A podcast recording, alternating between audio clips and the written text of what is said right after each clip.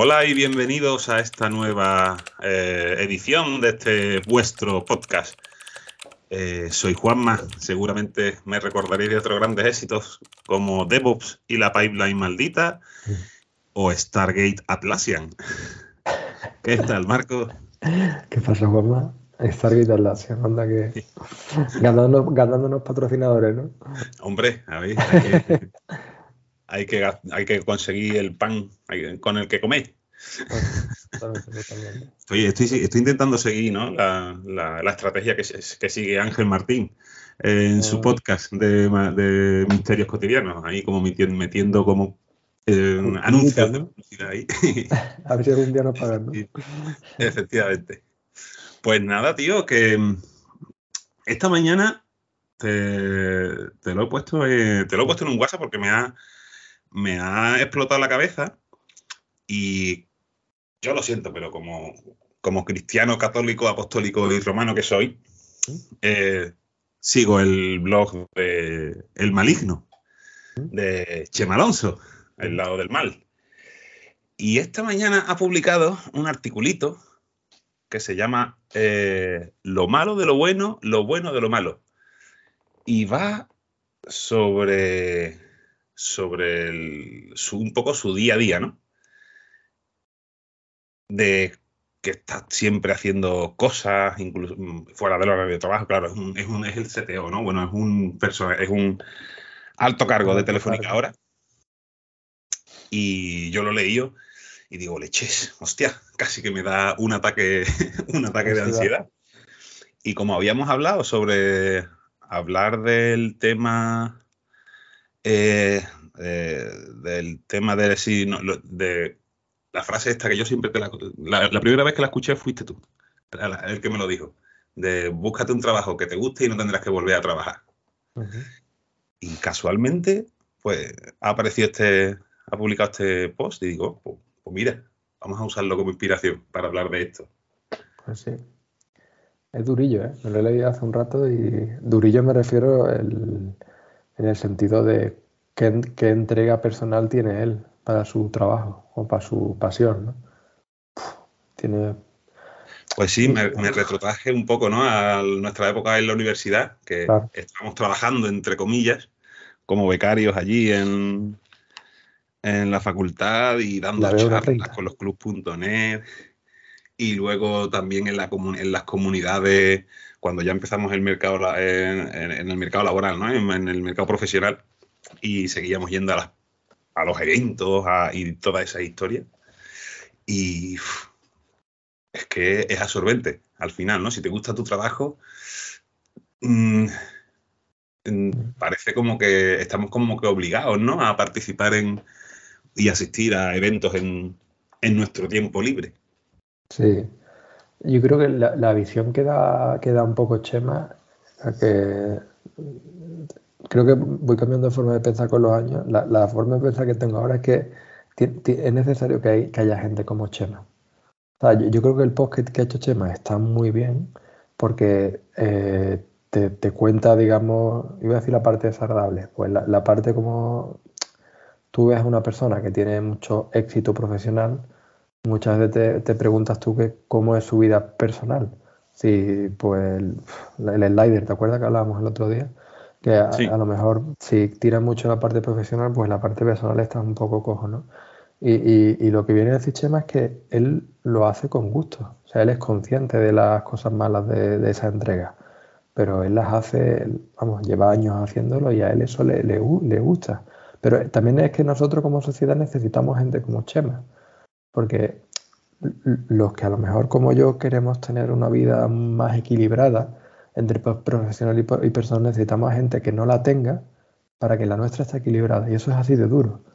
Si, si, tú, lo, si tú lo reflexionas, en nuestra propia empresa, vamos, no, no, no tenemos gente así muy lejos nuestra. Para que nosotros podamos tener una vida como la que llevamos semicómoda, ¿no? Por decirlo de algún modo, con nuestra nómina final de mes, un horario, pues ahora estamos de 8 a 3, ¿no? Es fantástico. Para que nosotros podamos tener eso, hay gente que por a partir de las 3 sigue trabajando y sigue por las noches y los fines de semana, ¿sabes? Y, se entrega y tiene a lo mejor problemas en casa por esa entrega al trabajo. Pero nosotros necesitamos a gente así. Si no hubiera gente así, ¿sabes? Nosotros no podríamos tener la vida mm. esa. Entonces, yo a veces digo, ostras, eso es una elección que hace uno, uno elige eso, uno, uno a lo mejor se encuentra en esa situación y la acepta, porque, no sé. Sí, claro, a ver, eh, necesitamos personas así eh, como, como Chema, ¿no? Eh, está claro que Chema es un influencer, ¿no? Desde hace ya mucho tiempo, por lo menos que nosotros lo conocíamos. Y a ver, a ver, a ver, no sé, yo es que creo que estoy en un poquito, estoy un poquito en desacuerdo contigo, parece, con este tema. Eso es bueno, eso es bueno. y, bueno, al final, si las personas que nos influ que nos influencian, ¿no? Que eh, tienen así, no cuentan lo que tú has dicho, no lo suelen contar. Tal y cual se ha abierto aquí Chema en este post. Mm, joder, si a mí me dicen eso antes, no sé si me habría ahorrado algún. Seguramente me habría ahorrado algún tiempo, ¿no? algún, algún dinero ¿no? en, mi psicólogo. Y es que yo, estaba, cuando, yo estando en la facultad y eso, y bueno, y, y, también después, hablando con un compañero con el que empecé en la facultad, que a él, a ver, le gusta la informática, le gusta la programación, pero me decía, tío, yo es que es, no soy como tú. Yo eso de ir a eventos luego, mm, hacer, escribí en un, en un blog, mm, para arriba, para abajo. No, yo, me, yo, yo entiendo que mi profesión es más bien como un medio para conseguir un fin. A mí lo que me gusta es viajar. Y yo luego pasar las tardes, que si escribiendo un post, mm, haciendo un podcast como este, por ejemplo, pues prefiero, prefiero gastar tiempo en, otro, en otras cosas. Eh, prefiero tener otros hobbies. ¿Sabes? Como hablábamos en el grupo de WhatsApp, ¿no? Eh, mira, pues ya tenemos el título, el trabajo hobby.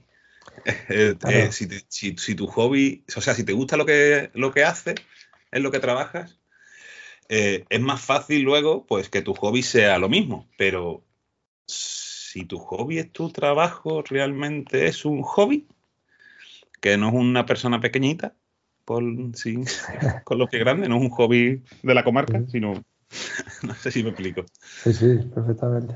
si tú a Chema le quitado la parte de influencer y dejara la de el CDO de Telefónica, ¿no? O sea, es una tiene un cargo de ejecutivo, me imagino, en Telefónica y tiene responsabilidad personal a su responsabilidad y demás. Si tú quitas la parte de influencer, para que en Telefónica haya personas dedicadas al ámbito en el que controla Chema que tenga un trabajo, es necesario que haya personas como Chema aunque nosotros, a mí me gusta el tema del organigrama plano, ¿no? pero en la, sociedad funcionamos por jerarquía.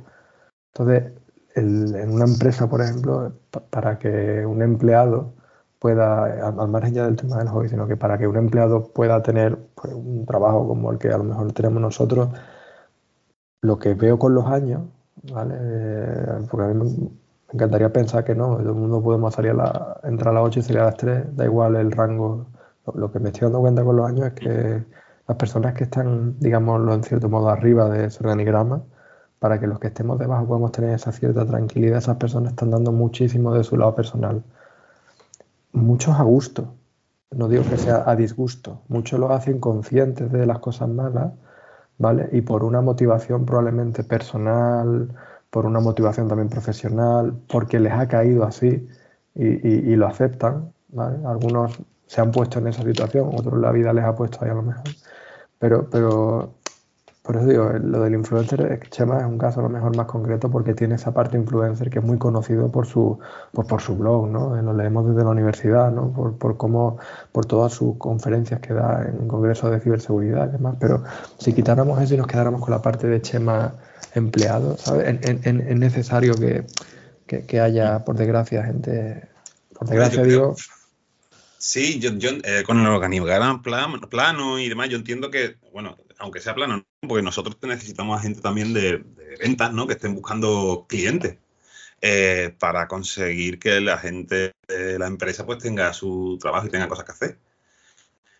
Pero yo no me veo a la gente, no sé, que si, eso, si eso ocurre, de que alguien tiene que sacar sacrificar, ¿no? Entre comillas, su tiempo libre para conseguir clientes o cosas, mm, tengo la sensación de que no se está haciendo algo bien. probablemente. Por mucho, por mucho que te guste.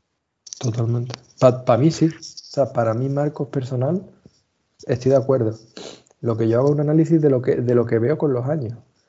Si yo analizo todas las personas con las que he trabajado, que han estado por encima mía, con las que, digamos, he tenido un cierto trato, el perfil de esa persona suele ser muy coincidente siempre con los años. Es decir, es una persona que, que, no para cuando nosotros paramos.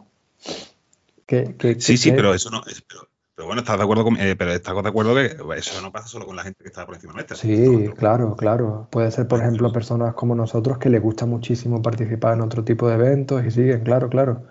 Y, y esa a lo mejor la diferencia de ya uno decide en ese, en ese mismo, digamos, si pusiéramos, si, si habláramos, por ejemplo, de ese rango del organigrama, por, por, por mm. limitarnos a un conjunto, ya ahí sí uno decide, porque está en la misma situación de posibilidad y tú decides, mira, pues tengo el mismo trabajo, que me consume las mismas horas, yo ya decido si luego yo sigo. Mm. Al final, mamá, tú y yo seguimos, porque estamos aquí hoy haciendo un podcast un domingo, porque nos gusta leer, ¿sabes? Lo que pasa es que tenemos nuestros límites. Ahí viene lo del trabajo hobby, que nos gusta mucho y seguimos muchas veces. Pero casos como el de Chema, que ya te digo que los hay, son altos cargos o personas que tienen un impacto muy grande en, en las empresas y demás, esas personas ya es que yo, yo, creo que ya eso supera lo de hobby, ya es una forma de vida, ya es un, es un estilo de vida, ¿sabes? Una asociación entre el trabajo y la vida muy, muy como si fueran una. Claro, no, sé si, no sé si es eso una filosofía muy, muy oriental, ¿no? Como dice en China o en Japón, ¿no? Que dice que no se vive, que se vive para trabajar, no se trabaja para vivir, ¿no? Pues, yo, ya, ya, ya, te digo, yo hace ya mucho tiempo que dejé de dar charlas y demás, pero reconozco que, que últimamente, pues, ya te digo, con el podcast y ahora también con, la, con el grupo este con, de, usuarios de, de Sevilla 2 pues estoy un poquito más implicado, pero... ¿Te pica el gusanillo? Me pica el gusanillo porque me gusta, pero... Es, la, es la, historia, ¿no? Porque me gusta, pero tengo que ponerme límite. Tengo que ponerme límite. Y... Mm. Yo qué sé, conozco, conocemos a compañeros, ¿no? Que, están continuamente que siga dando eventos para arriba, para abajo con su trabajo. Y leches, después de conocerlo, digo, uff, después, y después de lo que hablamos en el último podcast sobre la ansiedad, digo, eh, yo me tengo que poner límites porque si no me vuelvo a vuelvo a eso. Por ti y por las personas que te rodean, ¿eh? que no, no solo claro, Y no sé si esto es como una especie de, de espiral, ¿no? Dices tú, es que claro, si está Chema Alonso, si está tal eh, menganito, fulanito, que yo lo veo, que están haciendo un montón de, de, cosas y son unos grandes profesionales, yo quiero ser un gran profesional, ¿no? un, hay un montón de gente que quiere ser un, que, que, que, quieren ser grandes profesionales. Si quiero eso, tengo que hacer lo mismo que ellos, ¿no? Porque se intenta copiar. ¿Qué, qué es ser un gran profesional? pues ser bueno en mi trabajo, que me paguen adecuadamente y tener cierto reconocimiento, ¿no? ¿Reconocimiento de quién? De, la, de, mis compañeros, de, todo el mundo. Ahí está la diferencia.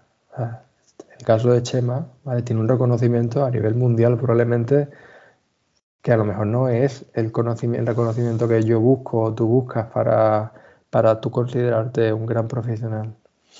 ¿Sabes? Los esquemas de personas muy públicas que muchas veces utilizamos para compararnos, que es, inevitable con las redes sociales, ese te está mostrando un perfil de su vida. No es su vida normal.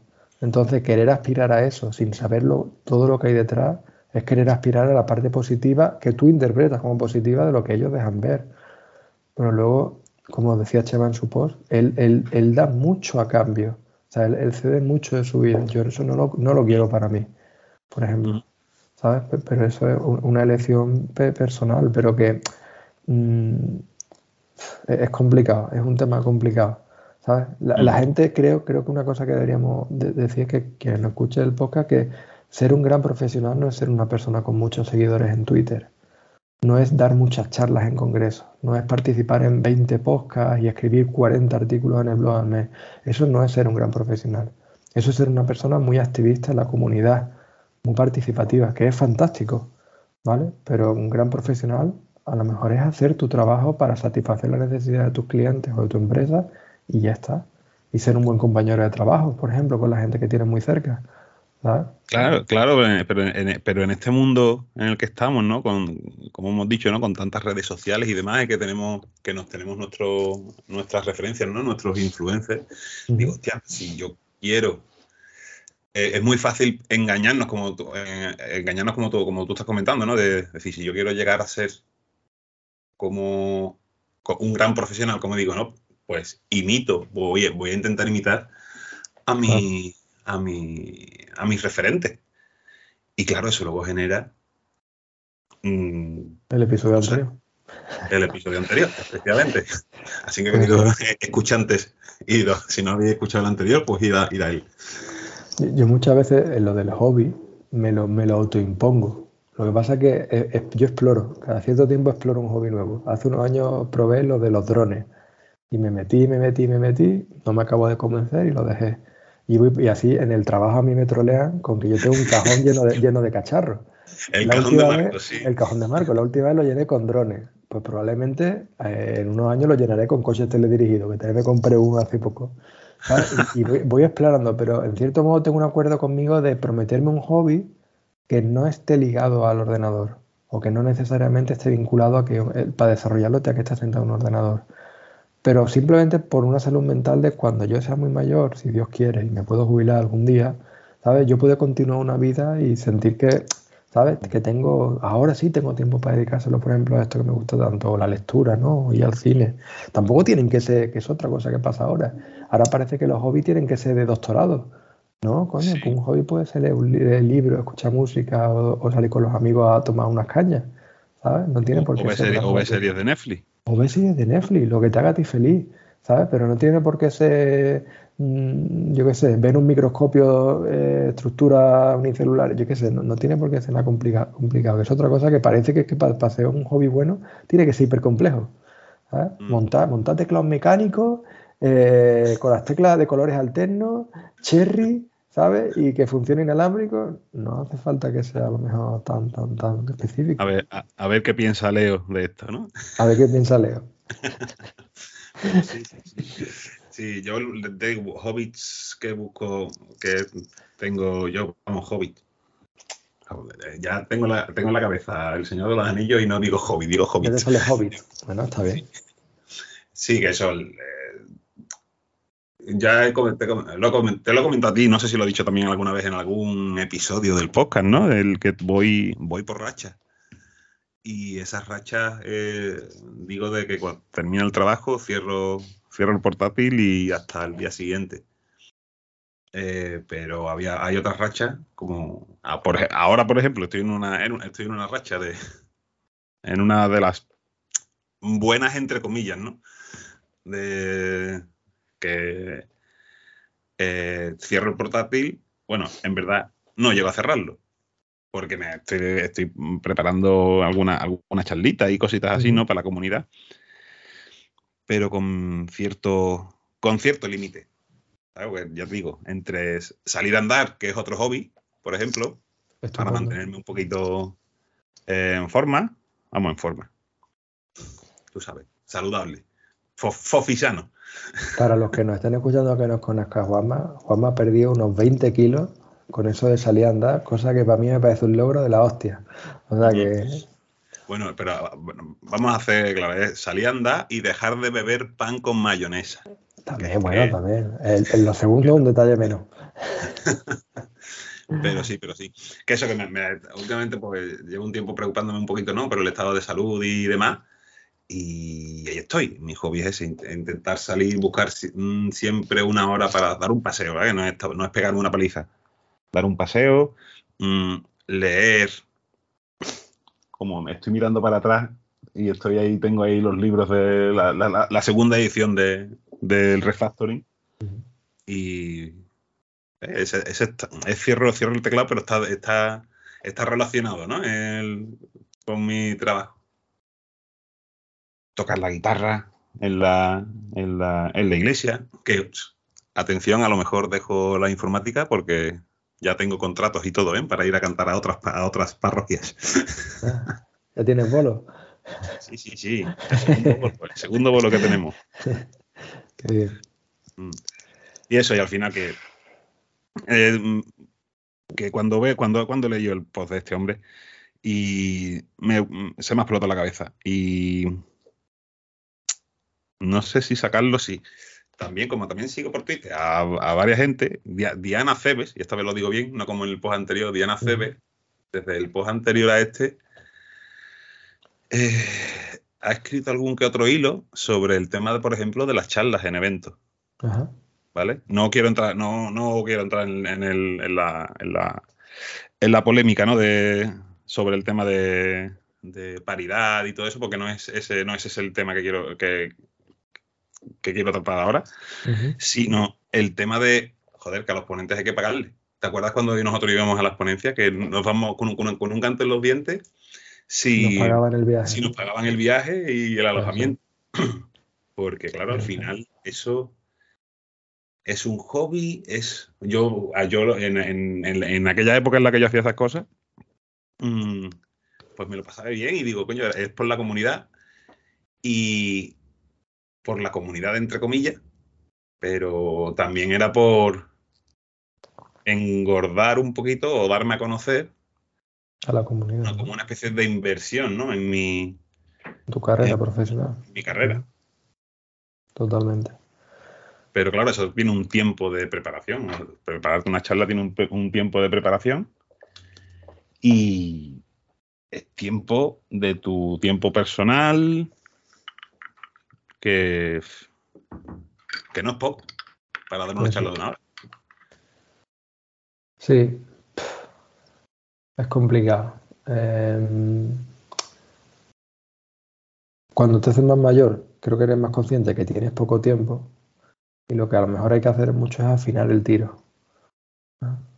Entonces, eh, no sé, si a lo mejor antes a mí también me gusta ver a congresos y demás, y he estado muchos años sin ir. Y en 2017 o así participé en uno y me encantó. O sea, fue una experiencia que me llenó un montón.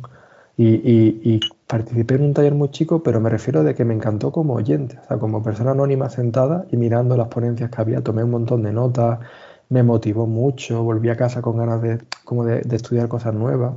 Entonces, son ambientes muy chulos, pero no puedes ir a todo yo creo que hay a lo mejor una buena planificación o, tener lo que tú dices, ¿no? Unos límites. Es un problema, a mí me gusta mucho cuando encuentro un problema en el trabajo y hay algún enlace de un post que me gusta, me lo envío al Kindle y me lo leo por la noche, ¿no? ¿Eso es seguir con el trabajo? ¿Eso es leer por hobby? Pues no lo sé. Habrá días que lo hago porque estoy atascado y lo necesito para el día siguiente continuar. Habrá días que lo hago porque me gusta profundizar en algo. A mí me sienta bien. ¿Sabes? Si, si fuera una cosa, entonces esos trabajos es una línea muy delgada. ¿sabes? A veces es difícil de... Yo fíjate, el libro que me, me, lo recomendó lo recomendó Pedro Molina en el grupo de Telegram ¿no? que tenemos de Sevilla.net, Domain, Domain Driven Design, que no lo conocía, es un libro eh, de esto y no solo los tíos, intento sacarle punta a este tipo de cosas para cosas ya también personales, ¿no? Porque. Y tengo ya 41 años. El inglés lo tengo más o menos así. Pero he descubierto, a raíz de leer ese libro, una técnica que no sé si alguno o si ya la conocía o no, pero como está en inglés y hay margen en las hojas, cuando hay una palabra que no entiendo, la subrayo, le pongo un 1 y le pongo el significado, ¿no? Y aunque me vuelva a, aparecer la, palabra más adelante, si no me acuerdo y tengo que volver atrás, vuelvo a escribirla en la página nueva. ¿Sabes? Hasta que llegue un día en que no tenga que escribirla. Efectivamente. Entonces, hago dos cosas. Entiendo, aprendo eh, sobre el tema que estoy leyendo y practico también el inglés, que es una cosa que, que hobby o no, es una cosa que, me siento, me siento bien, como tú dices, ¿no? Me, gusta, me siento bien eh, practicándolo. Claro, es que nosotros hemos dicho hablar del trabajo como hobby porque a los dos nos gusta mucho lo que hacemos, ¿no? Y siempre decimos sobre dónde está el límite el límite entre una y otra. Y, una cosa que creo que es interesante del pod de Chema, lo de el lado bueno de lo malo y el lado malo de lo bueno, es que él deja muy patente un poco la pasión que él tiene. Hmm. Y, yo creo que eso sí que nos une un poco ahí, ¿sabes? Nosotros somos personas un poco pasionales con el trabajo, ¿sabes? Lo que quiero decir que somos muy de, pues, desde la universidad, como intensos quizás se podría decir, ¿sabes? O, muy... Hemos sido muy perseverantes en, el tema de queremos profundizar en, el desarrollo, queremos ah, trabajar de esto, queremos, seguimos juntos. Fíjate que, somos un grupo de amigos de la, de la, universidad que casi que seguimos mucho juntos ya. El otro día vamos a descubrir que el grupo que tenemos de WhatsApp de la empresa en unos meses va a hacer 10 años. ¿Cómo? Ah, sí, claro, porque es verdad, sí, sí. en, mayo, del, en mayo del 2012, efectivamente, hace una década. O sea que, en, cierto modo, ¿sabes? No sé si... espero, espero, que esa fecha eh, la inspección de trabajo no la haya escuchado, ¿eh? sí, pero bueno. Sí, sí, sí, 10 años. Y es que tenemos la. Es que, claro, no sé si estoy dentro, del, dentro de una especie de Matrix, ¿no? Una especie de de, conspiración judeo-masónica y demás, diciendo, no, es que si no te gusta tu trabajo no eres bueno, si no, no vas a, no vas a ser bueno. Eh, si no haces lo que hacen tus compañeros, ¿no? Porque claro, si yo veo que desde el club.net, desde la, desde la universidad, nos peleábamos, entre comillas, ¿no? Por dar charlas a nuestros compañeros en la universidad. Eh, si alguien no hace eso, Mm, no se desconocen, no, no, no como dicen, no, este no es bueno, este no puede ser bueno. Esa, esa, esa, asociación, y ahora con el tema de la pandemia y tantos eventos online que ha habido y demás, pues llega, llega, un punto en que estábamos todos saturados de eventos. Y yo al final, eh, también es que como me, me pilló también en una racha de bajón, pues tampoco es que asistiese mucho. Pero ¿Tú, has probado a estar a lo mejor tres meses sin entrar en Twitter o en LinkedIn? O sea, desconectado de esa realidad. No, no, la verdad es que no. Pues si te, yo alguna vez tengo épocas, ¿eh? Yo he, estado hasta seis meses sin entrar en Twitter y un poco lo que te das cuenta es que eh, si tú todos los días pasas por el escaparate del juguete que te gusta, al final te quieres comprar el juguete que te gusta porque como pasas todos los días y lo ves y eso está ahí, es que se convierte como una meta. Si tú dejas de, participar, en, como de estar tan pendiente de todos los eventos que hay que tú no vas, todas las charlas que se dan que tú no propones, ¿sabes? Y, te das cuenta de que hay pues, mucha vida y el, el Guama, buen desarrollador, sigue estando ahí, ¿sabes? Mm, quizás se, alivie un poco esa, esa sensación. Porque la, la, sobreexposición que te. Si, si, tú entras en Twitter, es raro el día que no hay un congreso, un pedazo de post que hay que leer, un artículo muy interesante, un, no sé, un evento un online. un, episodio nuevo, un podcast. ¿Qué pasa? ¿Que tú eres un peor desarrollador porque no te escuchas todos los podcasts de desarrollo que hay hechos en este país? No, nosotros, tú conoces gente, nosotros trabajamos con personas que no tienen un blog, no usan cuenta de Twitter, no tienen perfil en Giza o si lo tienen es muy anónimo y son muy, muy buenos trabajadores. Yo diría grandes profesionales. No los conocen ni su, nosotros, nuestro entorno cercano. Ya está, ¿sabes? ¿Qué, qué, puede pasar? ¿Que algún día nos vayamos a la calle y tengamos que buscar trabajo? Pues en ese momento esas personas tendrán que elaborar un portfolio de todo lo que han hecho en su eco, o si ya lo tienen, ¿sabes? Y en ese momento venderse o, o hacer valer lo que han hecho durante los últimos 10 años. ¿Qué, tiene de bueno un influencer? Que es público.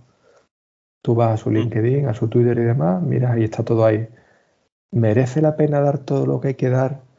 Porque si algún día llega a esa situación, no tengas tú que pararte y elaborarte ese portfolio y esté ya hecho, porque básicamente has puesto todo tú online, pues eso no, yo no lo tengo muy claro. Pero no es ser un gran profesional, ¿eh? ni muchísimo mm. menos. Eso debería estar desligado. O sea, que las redes sociales a la comunicación que hay en este momento que estamos viviendo nosotros como principal y que uno decida no ser tan participante o tan participativo, no creo que tenga que ser un indicativo de ser menos profesional que otro. Al revés, Juanma. Muchas veces las personas que están tan dedicadas a, estas redes sociales, eso es tiempo que tienen que invertir. Y como volvemos al tema del slider, eso es tiempo que quitan de otras cosas. ¿Entiendes? Entonces tienes que elegir. Es una elección a veces. Quiero ser un mejor de cara al público, pero si eres mejor de cara al público, tienes que tener claro que estás dejando de ser tan bueno de cara a lo privado. Mm. Es una especie de... Claro, a ver, sí hay... Mm, a ver que ponga en orden, que ponga en orden mi cabeza. Al final lo que, lo que intentamos y la, inquietud que teníamos, ¿no? Entiendo para, para, este episodio, es eso. Eh, encontrar ¿no? esa especie, ese, ese equilibrio, ese punto, ese punto del slider. Pero claro, como tú dices, ¿cómo consigo balancear ese slider? Yo mismo en mi racha, entiendo, eh, mi racha es eso, ¿no? Es esa variación, esa modificación de ese slider, las rachas que yo tengo. Pero claro, si estoy continuamente, evidentemente, viendo las redes sociales, LinkedIn, Twitter, Facebook, aunque Facebook parece ya que de, ya, de abueletes, pero bueno. Eh, si estoy pasando continuamente por delante del escaparate, pues mira, pues yo me voy a apuntar a eso, lo de dejar Twitter un tiempo. A mí, a mí me lo dijo Oriol, un compañero que tuve en DNA, que le gusta mucho el tema de cuidado de la mente, estaba haciendo filosofía también, y me hizo esa reflexión. Dice, ¿tú has probado estar un tiempo sin mirar Twitter y ni Facebook y alejarte un poco de todo eso? Y, es una especie de al principio, pues como si fuera un síndrome de abstinencia, porque tiene la necesidad. Yo me di cuenta que yo he rellenado muchos pequeños huecos de mi vida con hacer slider en Twitter y ver las últimas tweets de la gente. Es así, tío. Estoy en la gasolinera esperando a, poder repostar mi coche, Twitter. Estoy no sé qué, no sé cuánto, Twitter o WhatsApp, ¿no? Pero siempre rellenar con, con esa continua necesidad de novedad, novedad, novedad, noticia, novedad, novedad, algo nuevo. Eso no. Eso tiene un nombre en, la, en, el, en, el, documental, no me acuerdo cómo se llama este, de Netflix sobre eh, las redes sociales, hablaban sobre eso. Sí, tiene un nombre. Eh, o es el líder infinito, ¿no? Nunca, nunca hay final. En, Twitter nunca hay un último tweet. Entonces, lo, que te quiero decir con esto es que está bien ser consciente de, de, eso, ¿sabes? Pero en la medida de lo posible, ¿sabes? De, ligarlo de la profesionalidad. ¿Tú, er, ¿Tú eres feliz? con lo que estás haciendo, con la charla que te estás preparando, ¿a ti te gusta? ¿Es una imposición o, un me gusta? ¿sabes? ¿Es un tengo que o un quiero que? Es, es un me apetece. De puta madre. me apetece. Pues eso es fantástico. Porque la veces que nos decimos tengo que, tengo que, tengo que, tengo que, ¿por qué? ¿Sabes? ¿Por qué? Porque lo necesito para mi trabajo, mentira. A lo mejor te lo has impuesto tú, ¿sabes? Okay. Si me apetece, tío, eso es fantástico. A mí el psicólogo me lo decía.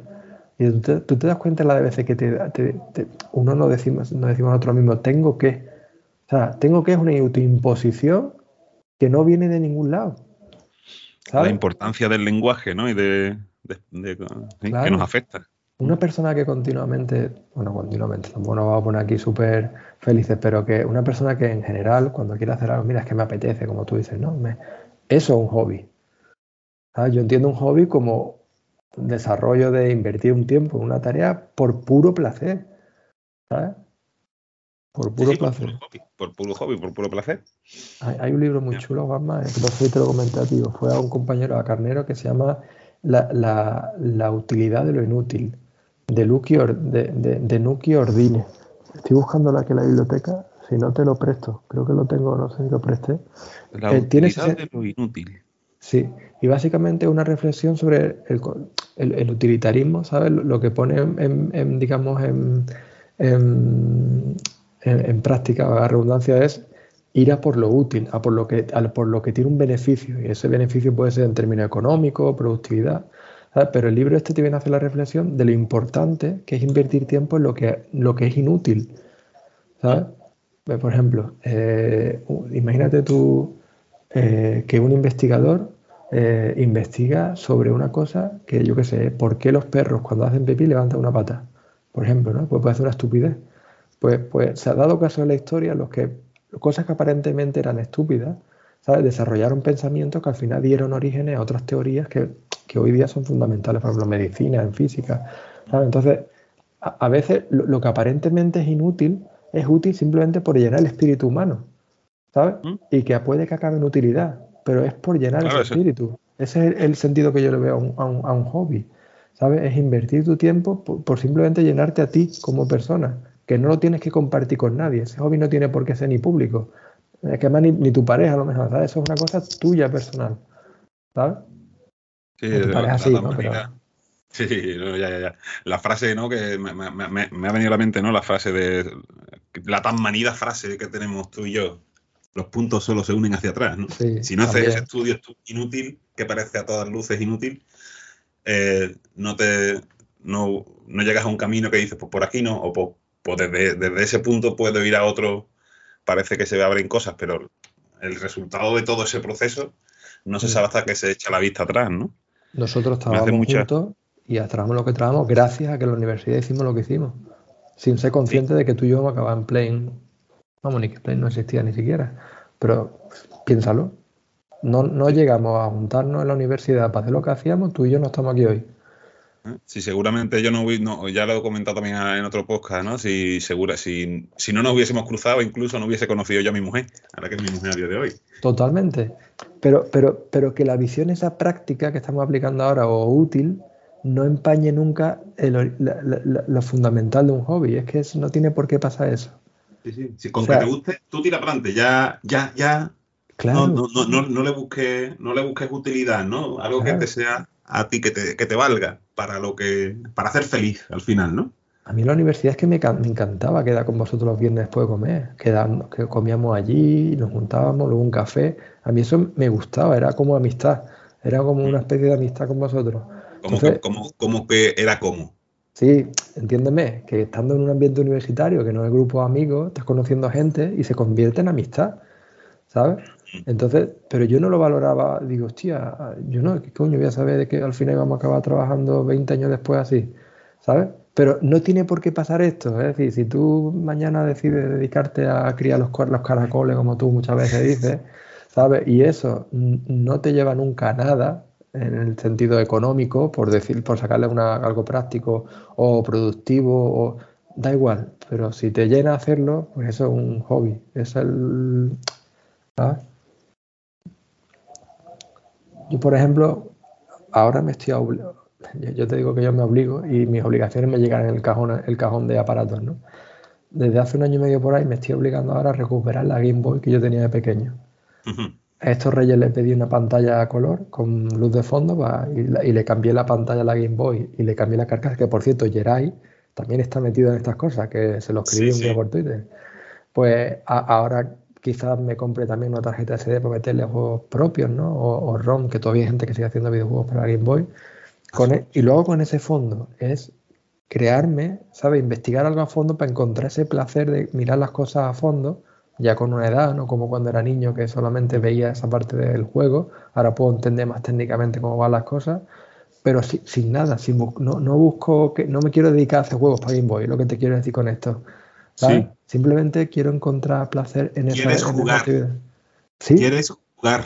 Quiero eh, jugar. acabo, acabo, de apuntar y lo voy a poner en grande, porque al final lo, lo que queremos no es tener un hobby, es jugar, recordar lo que bien que nos lo pasábamos de niño en el sentido ese, jugar, ir a, irte al parque, eh, recuperar ese sentimiento, ¿no? De irte al parque y tirarte por, el tobogán con tus amigos o coger la, coger la bicicleta, irte con tus amigos y esa sensación, ¿no? Que parece que a día de hoy, cuando nos vamos haciendo mayores, es difícil y... O esquiva, diría yo, no sé esa, esa, esa, esa sensación de, de, placidez que tenía de chico haciendo tonterías, que ahora te puedes pasar. Placidez y despreocupación. Y despreocupación. no, teníamos preocupaciones de nada. Y creo que eso, que, eh, puede, puede ser un símil más, más parecido, sin yo tener ni puñetera idea de psicología ni nada, de que quiero recuperar el despreocuparme. De volver a ser ese niño, ¿no? Que nuestro que yo estoy tirando por la, por la vertiente esa de que tu hobby tiene que ser algo que te ayude a despreocuparte, a olvidarte de tus preocupaciones y para volver, ¿no? A ser ese niño que quizás que fuiste cuando eras feliz, al final recuperar la felicidad. Pues, pues fíjate, es difícil hacer eso con un hobby que tenga relación con tu trabajo. Es muy difícil, pero te, ahondo más en el tema. Eh, yo, ahora lo que me hice fue, yo, yo, tengo una política en Twitter y es que cada vez sigo a menos gente. Yo en vez de seguir más, yo lo que hago es que voy haciendo un follow a personas a ver si consigo quedarme solo con mi padre. ¿Por qué? Porque Twitter tú sabes que además de meter los tweets que eso, te va metiendo tu recomendado y al final pues eso un poco que te vira el objetivo a lo mejor que tú. Bueno, el caso, que lo que hago es que me creo una lista y la llamé la lista Game Boy y fui metiendo a personas de la comunidad de la Game Boy, del desarrollo de Game Boy que hacen cosas. Entonces, ¿qué pasa? Que al final el hobby que era simplemente lo que te he comentado, poco a poco se me fue transformando y tengo que estar al día de lo que hace la comunidad de Game Boy. Y ya la cagué. ¿Sabes? Hmm. Porque ya, ya transformé el hobby en la obligación sin dar. No me daba cuenta. Yo lo que quería era ver un poco más de información sobre algo, pero como la propia red social esa inherentemente te lleva a esto es lo último, esto es lo último, esto es lo último. Y no, es un no parar. Claro. Entonces, tío, no es una. Mm, para que te hagas una idea, he cambiado eso por buscar blogs, blogs que son por más largos de personas que hacen cosas parecidas y enviarme con un software que hay automáticamente los enlaces cuando lo escriben a mi correo electrónico para que mi correo sea como la bandeja de entrada y eso me lo leo con tranquilidad por las noches. Ahí le estoy encontrando más placer. He hecho un poco ese cambio hace poco. Entonces, pues, pues yo qué sé, mi mente trabaja en la informática y cómo hago mi día a día me lleva muchas veces a llevar los hobbies por eso. Bueno, pues voy a buscar en Twitter gente que haga cosas parecidas. Y creo que la cago, la cago ahí, no es una buena práctica. Porque otra vez estoy ligando, ¿sabes? Me estoy llevando otra vez al escaparate el hobby. Y el hobby no tiene por qué estar en el escaparate, puede estar en la trastienda. Y nadie sabe. Sí, Lo, que, lo que decimos, ¿no? Que con las redes sociales y demás nos sobresaturamos, ¿no? Y has dicho eso de lo de la lista de, de Twitter y me acabas de recordar a mi lista de, de podcast, de Evox.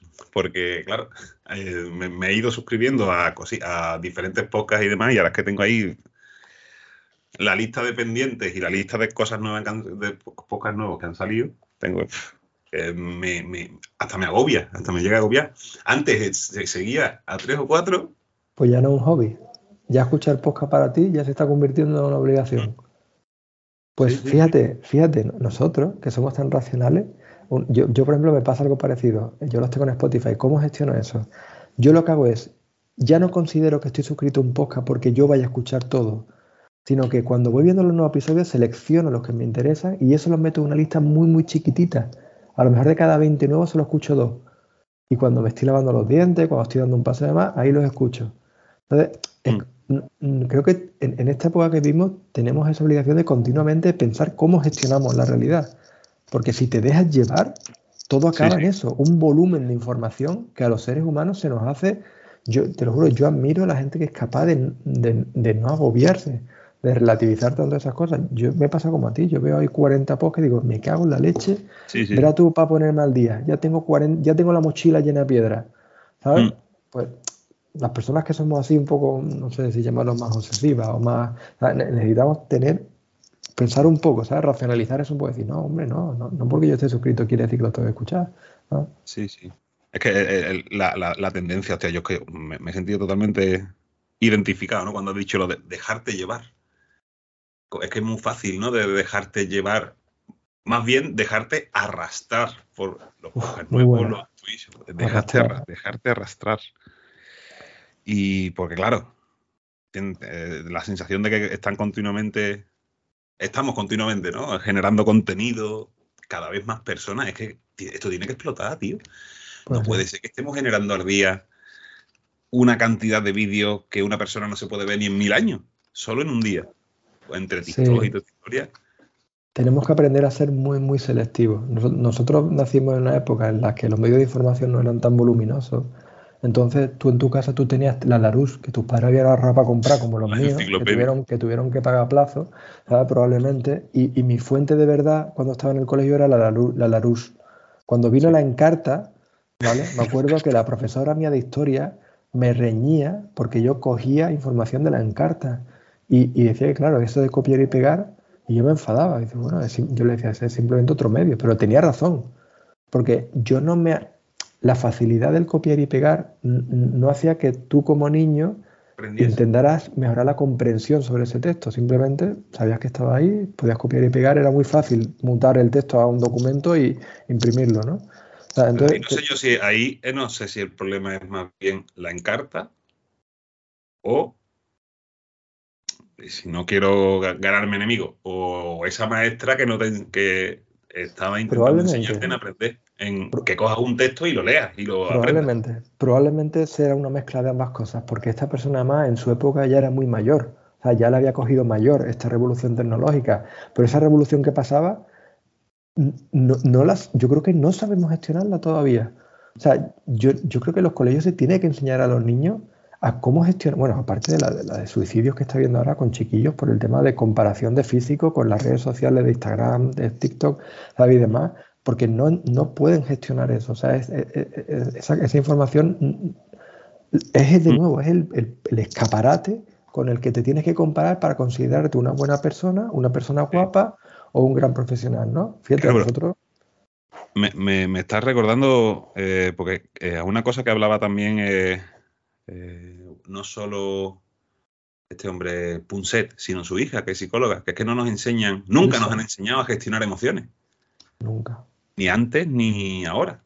Y claro, ahora con lo, que has comentado, ¿no? De suicidios y eh, ansiedades y toda esa historia, en verdad siempre, siempre lo ha habido, lo que pasa es que quizás en menor medida porque no había tan, no era tan público, no era tan, público no, no teníamos esta avalancha, ¿no? Que nos, que nos arrastraban mm. por, por estas cosas. No, no, había TikTok y demás, pero había otras cosas. Estaba el, estaban los periódicos, las revistas del corazón.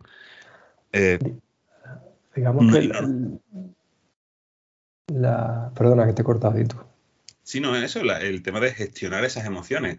Mm. Que si nos enseñasen a gestionar no solo el a gestionar eh, esa avalancha de información, sino nuestras propias emociones, no tendríamos estos problemas. Pero claro, dentro de la conspiración judeo-masónica, a los psicólogos eso no les interesa, porque no tendrían pacientes. Mira, yo, cuando tenía 14, 15 años, mi ilusión era tener un pescadito, una, una, pequeña pecera de plástico y un pescadito. Mis padres, en Valverde del Camino, en el pueblo de mi madre, en la feria, tiré pelota de ping una caseta de feria y me llevé un pececito naranja. Y lo llamé Skippy, ¿vale? Sin saber ni, ni qué significaba la palabra skip pues mis padres me compraron en el Carrefour, en el PRIC aquella época, una pecerita de plástico y yo con Lego Technic le hice con un pistón neumático algo que simulaba echar burbujas de oxígeno dentro del agua. Puñetero niño friki. Fíjate, mi, padre en aquella época lo que hizo fue me llevó al corte inglés, a la zona de libros, y buscamos un libro sobre cómo cuidar los peces. Es decir, mm, para yo nutrirme de cómo de cómo desarrollar ese hobby, mi padre me llevó a un sitio que estaba tematizado y me, ayudó a encontrar un libro. Y ese libro era mi fuente de la verdad sobre cómo cuidar un pez. Hoy día, que hace poco me, interesó también el tema de los peces, digo, a ver si recupero ese hobby. Puse en Twitter, en, YouTube, peceras.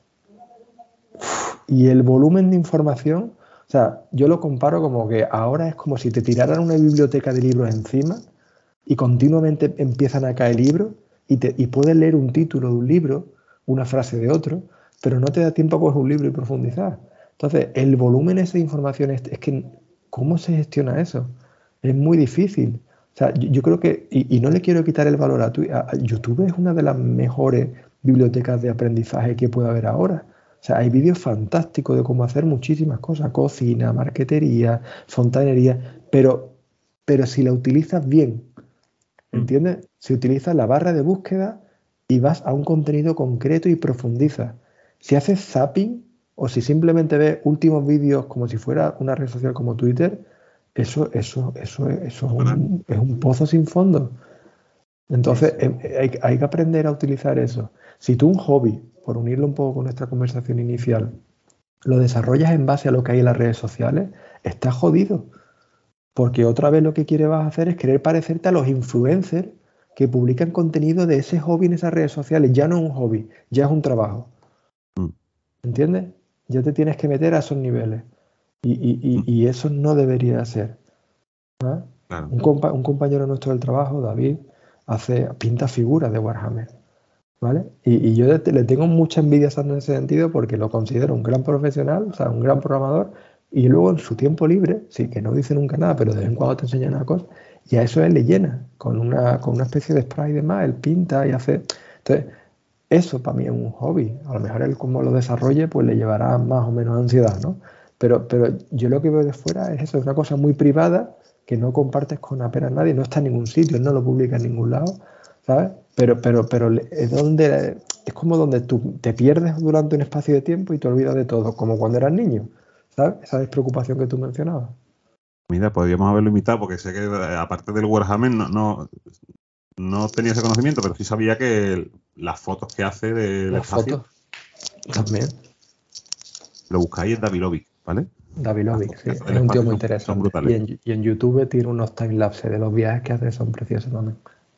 Son pues, ese, tipo de cosas para gestionar, para gestionar el tiempo libre, que esa es otra, tío.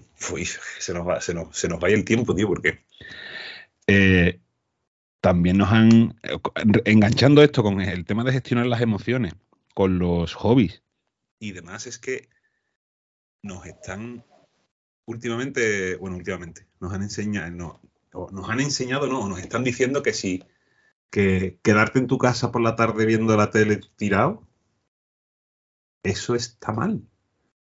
Entonces, veo, yo lamentablemente todavía no, no, no, no, soy, no soy padre, ¿no? Pero veo a padres y demás con actividades extraescolares de los niños. Que no, que, que si pim, que si ajedrez, que si taekwondo, que si un cuarto idioma, que si no sé qué.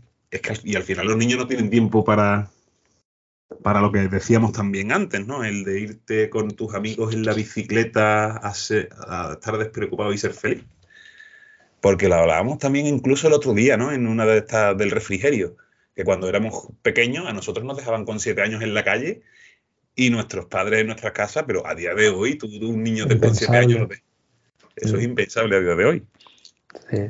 Entonces, como, que, como que si nos están metiendo en la cabeza de, bueno, nos están metiendo en la cabeza, que nos están insistiendo en ocupa tu tiempo, haz algo, no, no te quedes de brazos cruzados, haz algo, haz cosas. No sé, yo me, tendré que enfrentar a eso y es una cosa que me da cierto miedo, porque no sé el origen, por ejemplo, que tú has dicho de, las ocupaciones extraescolares. No sé si es por, que, por preparar al niño a lo que viene en el futuro, ¿sabes? Son muchas cosas, yo creo que son varias cosas eh, y no muy agradables. Es intentar compaginar eso que tú estás comentando de preparar a nuestros hijos para el futuro y, no tengo tiempo para pasarlo conmigo. y por la incompatibilidad de, lo que está tan en boga, ¿no? De lo que se está buscando, la. Ay. La conciliación familiar. También es verdad.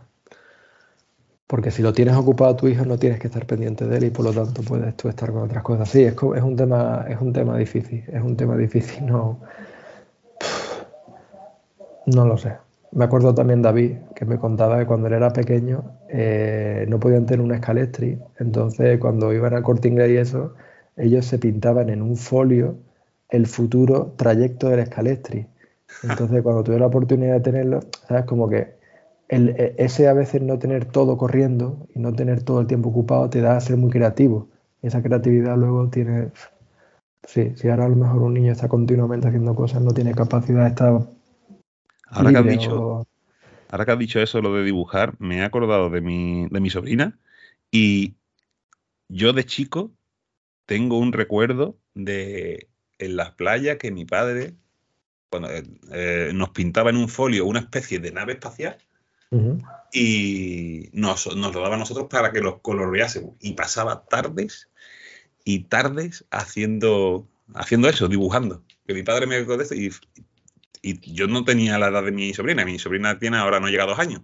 Pero yo solo hacía con, no sé si 8, 9 o 10. Y, era, es uno de los recuerdos más que, me evocan esa, esa felicidad de la que hablábamos, ¿no? Esa de, mm. Estar despreocupado y... Pues sí. Ahora la de niños que con un móvil, tío, con acceso a YouTube libre. O sea, libre me refiero de lo que quieran. ¿Sabes? De, lo pienso un poco y ahora estamos, ahora eh, este, este tipo, eh, esta conversación ahora es la profesora de la encarta. es que no se puede, que no se puede evitar, es que no es, veo que es una cosa que no podemos evitar. Probablemente, pero ¿y dónde está el problema de eso? No sé, es difícil de. Nosotros que no sabemos gestionar los niños, no tenemos tiempo, no queremos, puede ser que no queramos, que estemos mal acostumbrados, mal educados a no educar a otros ¿sabes? No, lo sé dónde viene, pero es muy común, ¿eh? Es muy común. Muchas veces ahora reflexiono sobre eso, que en un bar a los padres y tienen a los niños callados porque están con un móvil continuamente viendo en bucle vídeo. Pero es muy cómodo, pero por otro lado es, difícil. Lamentablemente, como hemos dicho, ¿no? Es hasta que no pase el tiempo y no podamos mirar hacia atrás, no sabemos mm. unir los puntos, ¿no? Pero la sensación que tenemos es esa, que parece que no, no sé, parece que no es lo, que no va por buen camino, pero vuelvo a lo mismo. Cuando salió, cuando salieron los primeros periódicos, estaban, estaba todo el mundo, está la, está la viñeta de toda la gente mirando el periódico y la gente diciendo, hay que ver que la gente está todo el mundo viendo el periódico. Y ahora es lo mismo, pero con los móviles, incluso los niños. Sí. E, eso, eso, ese argumento es el que saco yo cuando alguien habla mal de las tecnologías. Y le digo, eh, tenemos que acostumbrarnos, pero no es la primera vez que pasa en la historia. Mm. ¿Sabes? Ni será la última. Porque ahora, incluso, incluso con el tema de los coches eléctricos, hay gente, no sé, no me acuerdo quién, eh, propuso que ponerle altavoces a los coches eléctricos para que escuche, para escucharlos venir. Y Enrique Dance, que eh, decía, eso es como si cuando salió el primer coche de gasolina, alguien dijese, pues vamos a meterle eh, cagadas de caballo en el, coche para que la gente recuerde el, olor de, los coches de caballo antiguos, antes de, y no, no, no, sé, no sé si me explico. Sí, sí, simplemente es que nos tenemos que acostumbrar, ¿no? Un poco, ¿no? pues sí. Todos los cambios son, son cuestan. Nosotros los seres humanos no los cogemos al, al, vuelo. Lo que pasa es que este cambio de la revolución de esta información ha sido tan grande, ha sido tan profunda, y tan rápida. Y tan rápida. Yo, muchas veces, Juanma, yo siento suerte de haber nacido en esta época en el sentido de haber vivido el antes, o sea, de escuchar el modem, ¿sabes? Eh, conectando y, de, toda esta transición. Y ostras, qué suerte hemos tenido, ¿eh? Nacer los 70, 80 y ahora poder ver cómo este cambio y saber lo que había antes y comparar un poco. Pero sí, da un poco de vértigo. Y, y en el ámbito de los hobbies, no sé, yo admiro a la gente que tiene esos hobbies, ¿no? Y, los desarrolla y, los mantiene en los años, ¿no? Los hobbies son como años vistas. Sí. Podemos hacer una especie de recopilación, ¿no? Hemos dicho de todos los hobbies de los que hemos hablado. Lo del Warhammer, fotos del espacio. Yo si alguien quiere drones, yo le puedo vender dos o tres, los tengo en el cajón. Aprovecho para hacer un mini Wallapop aquí en la sección drones, os pondré en la descripción. Game Boy. La Game Boy, no la, la Game Boy no la vendo, ¿eh? La Game Boy sí que no, la vendo. no, vale, la Game Boy no. El pescadito, una pecera. Pescadito, Kipi. Kipi. Pescadito. ¿Qué más? ¿Qué más? ¿Cuáles más tenemos? Hay pinta, pinta. Tenemos los mandalas, los mandalas yo me acuerdo que hacía mandala sin, sin saberlo. Ostras, bueno, tu padre, ¿no? Lo que has dicho antes de tu padre, ¿no? Podía ser un cierto mandala en el fondo, ¿no? Efectivamente. Pero porque tu padre te mandala pintar. Me mandala, perdón. Lo siento. mandala pintar. Ah, e, esa, es la versión, esa es la versión de entonces de darle a los niños un móvil. Probablemente pero, pero con la contra, con la diferencia grande, iba a decir sutil, no grande, de que tú pintabas lo que hay en el folio. El niño ve mucho más de lo que hay en la pantalla. Mm. ¿Sabes? Entonces, no, no, no es exactamente. Fíjate que a lo mejor los padres que lo hacen, hoy me meto, ¿eh? Sí, probablemente yo también caiga en eso. Es porque pensemos que en cierto modo es lo mismo, pero no he reflexionado sobre lo que estamos haciendo. Hombre, yo evidentemente un padre no, va a hacer algo contra su hijo, claro. Que, que le caiga mal a su hijo, ¿no? Pero claro, a ver. Es inconscientemente, sí, probablemente inconscientemente por lo que tú has dicho, la analogía con el papel y el lápiz. Sí, seguramente tenga mucho, mucho que ver con eso, pero, pero el efecto es distinto, claro. Pues sí, pues, joder, nos ha dado, nos ha dado esto de queríamos hablar de hobbies. Pues es que tiene mucho. estamos analizando la sociedad. Los hobbies es un prisma con un montón de caras. Lo puedes ver desde muchos, desde muchos lados. Yo mi compromiso personal, y eso te prometo que llevo años buscándolo, es buscarme hobbies, como te he dicho antes, que no tengan que necesitar un ordenador y que me permitan mantenerlo años, años, años, años. O sea que yo, yo estoy pensando ya en muy mayor. Me gustaría, me gustaría poder, a lo mejor ya los tengo, este podcast, ¿no? Hay pequeñas cosas, no tienen por qué ser grandes, pero, pero siempre tengo ese, ese run run de, ¿sabes? De seguir llenando el cajón. Queridos oyentes, Marcos se ha comprometido a que dentro de 20 años este podcast seguirá estando. Ostras, estaría bien, ¿eh? ¿Te imaginas? Me lo voy a apuntar de todas formas y me voy a poner una, un, un, apoyo dentro de 20 años. Dentro de 20 años en el. a, Ver si, a, ver si te, a ver si te llega la notificación, seguro. Te llegará la gafa, digo yo, ¿no? De hecho, te voy a mandar el appointment a tu cuenta también para que lo tengas tú también. Envíamela la buena porque tú sabes que yo cambio de correo una vez al año, así que. Muy bien. Pues nada, no sé si queremos, si quieres continuar o ya pues llevamos ya casi una hora, ¿no? Sí, más de una hora ya. No tengo, ahora mismo no creo que por ahora está bien. A ver también qué dice la gente. Si alguien nos quiere dejar feliz, esperamos el comentario de Félix. Sí. Pero si nos quieres algún comentario o, aportar algo y si quieres lo, continuamos en el siguiente episodio. Pero vaya, que aquí hay, es un tema para largo. Pues y, a pues Chema, y, a Chema, que mucho ánimo. Mm. Que... Pues sí, pues sí.